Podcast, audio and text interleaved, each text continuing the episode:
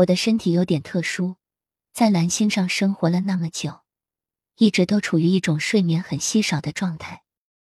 和大多数蓝星人相比，这种状况和失眠不太像。我的睡眠因子很少，不喜欢睡觉，白天也不会犯困。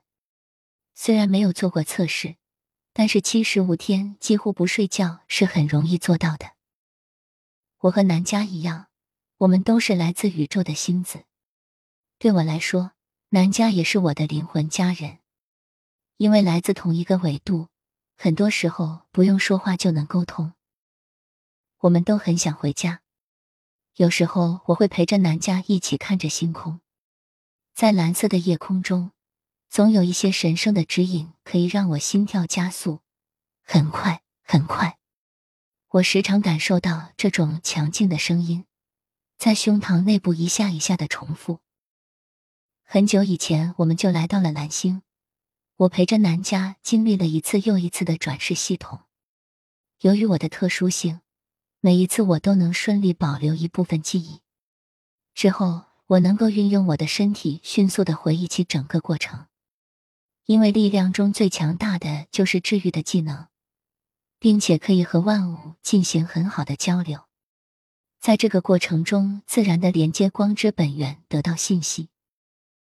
南家和我稍稍不同，他更擅长使用梦魔法。原本的他十分强大，转世之后记忆系统被封印，失去了很多能力。我一直在他身边守护他，指引他。希望有一天他能够拿回自己的力量。现在还差一点点。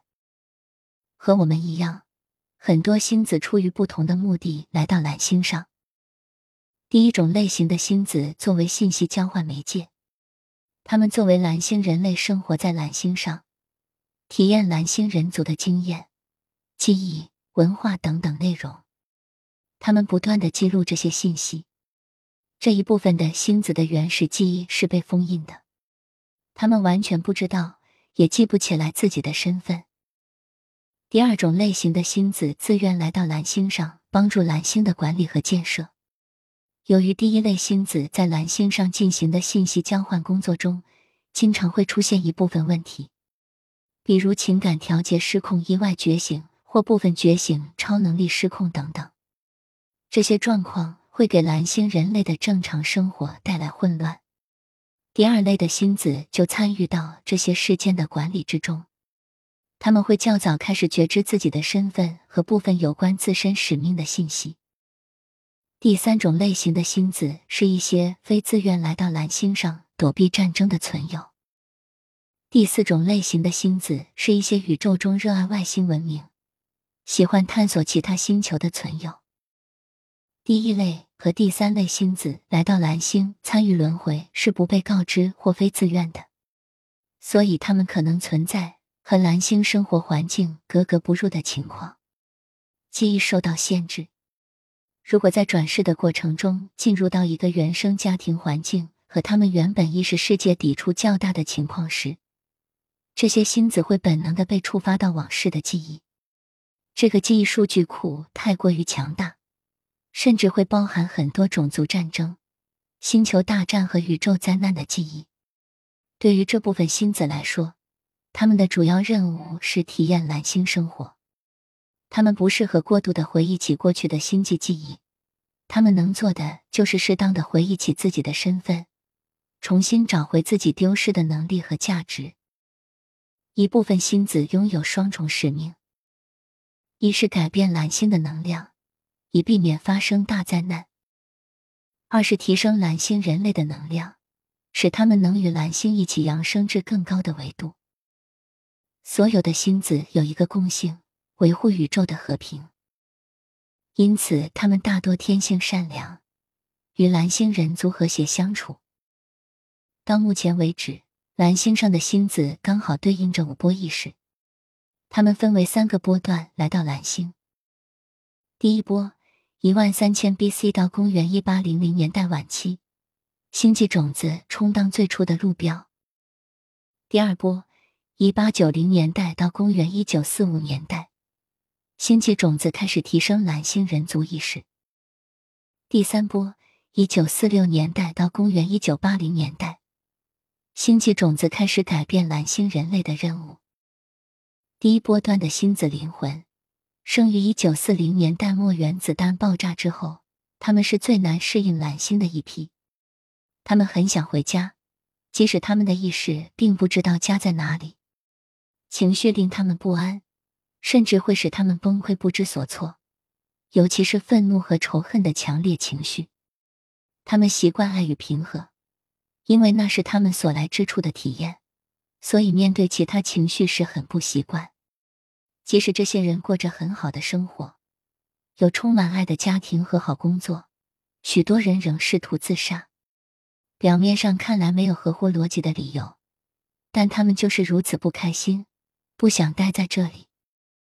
在世的第一波星子灵魂，很多成为了现在的精神领袖和先驱。第四波，一九八一年代到公元一九九九年代，靛蓝儿童投生，为水晶儿童铺路，并将两者整合。第二波段的星子灵魂，他们普遍来说不太起眼，人生过得没有那么辛苦，他们一般专注在帮助他人，不造业。他们被描述为天线、信标、灯塔、发电机、能量管道。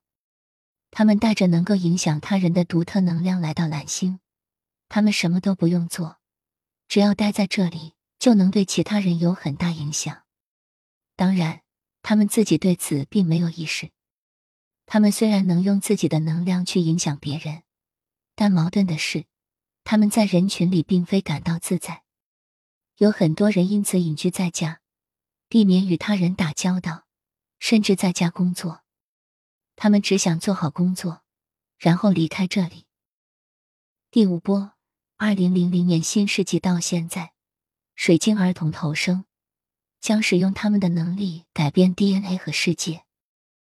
第三波段的星子灵魂带着所有必须的知识来到蓝星，这些都在他们的潜意识层面。为了适应新的振动和频率。蓝星上每个人的 DNA 现在正在改变，但这些星子的基因是不同的，已经被调整了。他们已做好前行的准备，不会有什么困难。所有投身的星子都携带着特定的蓝图，来特别贡献他们的基因，作为频率布局持有者，以支持蓝星扬升设定行星场指令所需的升级。为了提升蓝星人类集体意识场行星场，需要通过频率激活来修复 DNA 损伤、维度和时间轴损坏。这些损伤都是由暗之力量操控所造成的。尽管星子拥有更多来自未来身份的遗传记忆，但所有人都是一体的，因为都连接着光之本源。星子有特定的角色和人道主义精神使命，基于一的法则。来帮助蓝星灵魂从暗之力量强制实施的精神压制和能量压迫中解放出来，这是提高和改变破坏的时间轴，通过基因修复和消除暗之力量的精神控制软件程序。星子进入行星意识体去经验转世，激活他们的精神使命，出于各种各样的原因和目的。最初的目标是重新建立自由，免于强制转世。恢复宇宙主权的一的法则。大多数星子来到蓝星时，他们就像所有蓝星人类一样，他们遭受了许多植入物、精神控制系统、暗之力量势力的渗透、受害者、加害者程序。由于这些原因，很多星子仍然处于沉睡状态。对于一部分被告知的星子来说，来到蓝星之前存在着一份合约。合约整个分为六个部分，分为邀请 （invitation）、割裂 （shattering）、修复 （repair）、赠礼 （gift giving）、返回 （returning），还有解除 （dissolution）。我将重新解释一遍这个合约。邀请。作为星子，我们的自我意识产生于其他行星文明，例如昴宿星。我们通过多次在母星的转世，提高了意识密度 （density）。从某种角度来说，我们可以被认为是一个高度进化的灵魂。在这之后，我们会收到一个邀请，提供一个让我们能够把累世从生命之流获取礼物的反馈回去的机会。这是所有沿着服务他人的灵性进化道路的仪式。我们会给出至少我们所接收到的一切，以平衡自己。这其中之一就是签订星子合约，同意离开舒适安全的灵魂家族，并在一个完全不同的星球上进行探索。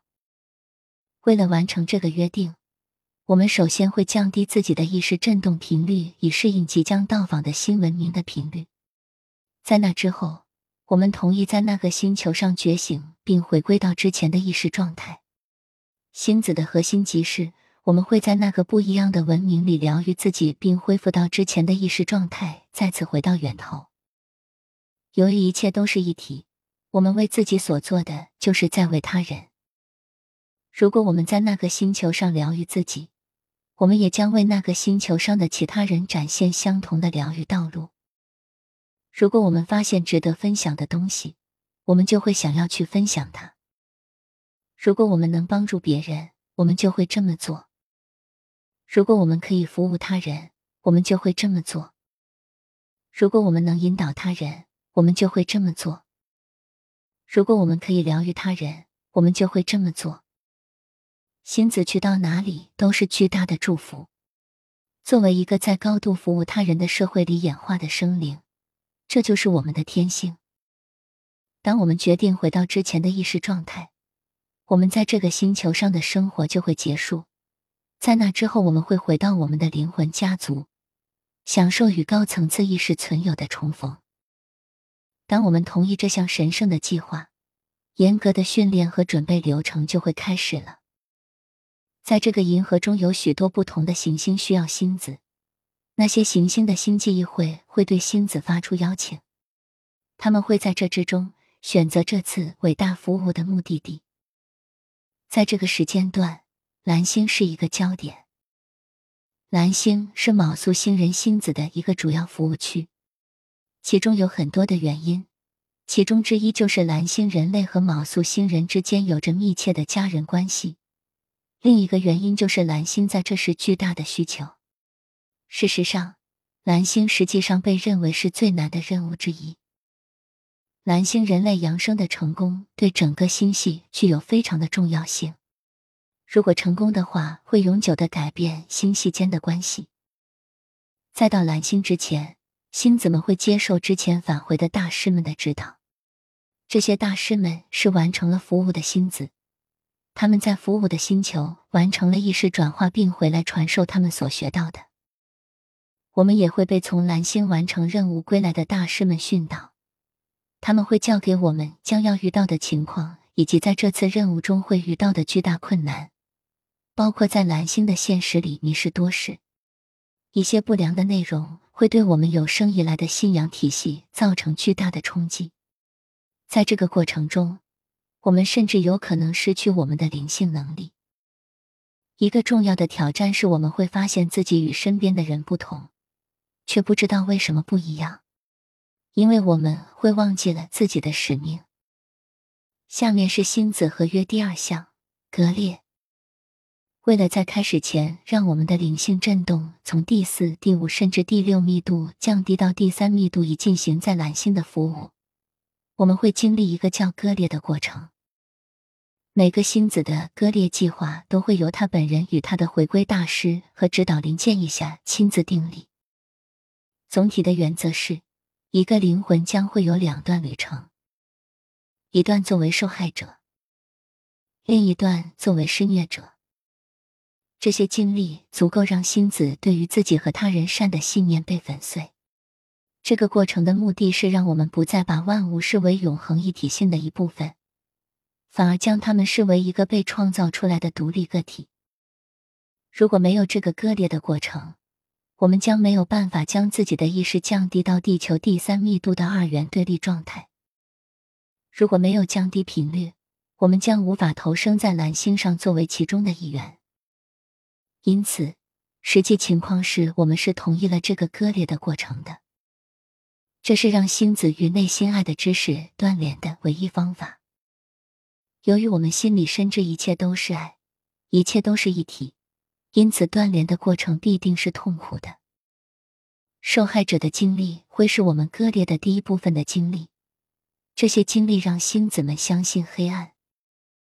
之后，随着一部分的我们的信心瓦解，我们开始为了自己反抗，为了自保开始施虐。通常在另一世里，星子们会发现他们对别人进行了残酷的虐待，用他们自己的天赋和能力，使得他人成为他们社群的受害者，直到在生命的最后有充足的理由相信自己是恶毒且不值得被爱的，到此割裂的过程就结束了。这个过程最少可能会耗费一世或两世，更多的情况是需要更多世的轮回。但最重要的意义在于，星子会发现他们自己有着同蓝星上第三密度意识同样的二元意识状态。此时，我们就为下一阶段准备好了。下一个阶段就是修复。当某些时刻被准备好，每个星子都会感受到内心想要记起真相的呼求。我们想要超越割裂带来的心理创伤，以达到带来治愈的意识状态。万有一体的真理，我们内心深处的古老文明，源头的震动状态和约定好的督促和提示，都会帮助星子主动的进入自身的疗愈。因此，疗愈过程就开始了。这是一个缓慢的过程，没有捷径可走，但这个过程的核心就是自爱。这会让星子们找到与内心的连接，以越过割裂的伤痛所带来的阻隔，找回最深处的觉知。在这个极度矛盾的二元子世界里，治愈自己是一件并不容易的事情。在这个充满心灵噪音的地方，找到与心的连接是一个巨大的任务。没有一个星子被承诺说这个过程是简单的，甚至那些最英勇的灵魂都被测试到了他们的极限。甚至最智慧、最与灵性连接的灵魂，也可能会在这里迷失。他们有时在遗忘的帷幕下游荡了几十、几百，甚至上千次的人生。但无论什么情况，所有在这里的人都必将觉醒，恢复到之前的振动频率，并返回自己的星球。下面是星子合约第四项：赠礼。对于我们来说。疗愈自己本身就已经是一个美妙的礼物。当我们这么做的时候，我们所开辟的觉知道路，使得他人更容易的跟随我们。通过疗愈自己，我们就能同时疗愈他人。当我们治愈自己的时候，当我们准备回家的时候，我们已经给予蓝星及其居民最伟大的礼物。但对于大多数的星子而言，这并不够。其中很多人跨过意识密度的界限，然后会在不久后发现自己对自己所做的并不满意。很多人会说：“我在蓝星上还有一些我想要做的非常重要的事情，我本来可以完成的，因为我在那，我有所有完成它的条件，但我没有。”他们会要求重返蓝星，他们有些会回到相同的仪式，有些会有一些其他的选择。例如达成协议，直接进入成熟的身体。当修复和赠礼的过程完成之后，回归就开始了。在回归的时候，通往星河的门会为我们打开。当我们圆满的从星子的任务中回归，特别是从类似于蓝星这样带着遗忘面纱、具有沉重密度的星球回归，我们将对未来的去向有无限的选择。我们有可能加入扬声大师。成为浩瀚星系中一个有用的且受欢迎的共同创造者，我们会扮演众多重要角色，其中之一就是作为我们服务星球的回归大师，对下一代的星子进行咨询和指导。许多扬声大师选择与他们选取的行星文明一同扬声，在这种情况下，他们会选择作为投生蓝星灵魂的导师。如果回归的星子具备了深刻的自我觉知、博大的慈悲的和智慧，数不清的选择会向他们敞开。一些人会作为光荣毕业的星子，花一定的时间游历无数的星系，为那里带去他们的智慧和礼物。另一个阶段是解除，并不是所有星子都会完成自身的任务，我们之中的大多数会完成，出于很多的原因。有一部分人并没有做到，星子能够中途退出任务是非常有必要的。在星子每次转世的规划图中，有许多可以被调整的离开事件。当这个时刻来临的时候，你会站在你大师们和指导灵们的面前，他们会提醒你所有指定的计划和你拥有离开的权利，并告知你这次任务的重要性，并询问你是否要继续这项任务。如果你同意继续，那么你会在适当的时间回到这次生命体验流中，可能是退出事件之前，这就会让你不被退出事件将你的生命撤回。这意味着你对撤回的记忆完全被删除，你将毫无干扰的进行你的任务。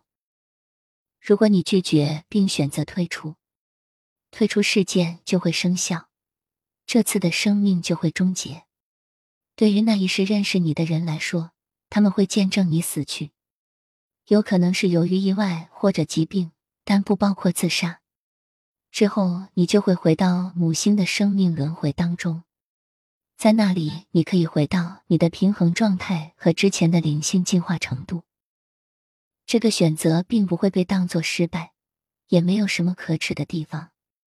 对于一部分星子来说，选择离开的确是更好的。我刚刚为你大致描述了星子合约，这是所有星子合约中的内容。多年来，星子已经化身到各种各样的行星上。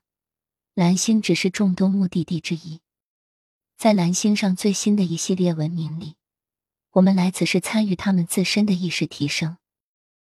许多星子以前曾转世于蓝星，在变迁的时代中提供帮助，但因为他们在这里是为参访者，并未深入于地球的黑暗中，且相对的只有较少的业力有待处理，来到这里是为了进化。在蓝星充满挑战的环境中学习，去处理业力，最重要的是帮助蓝星。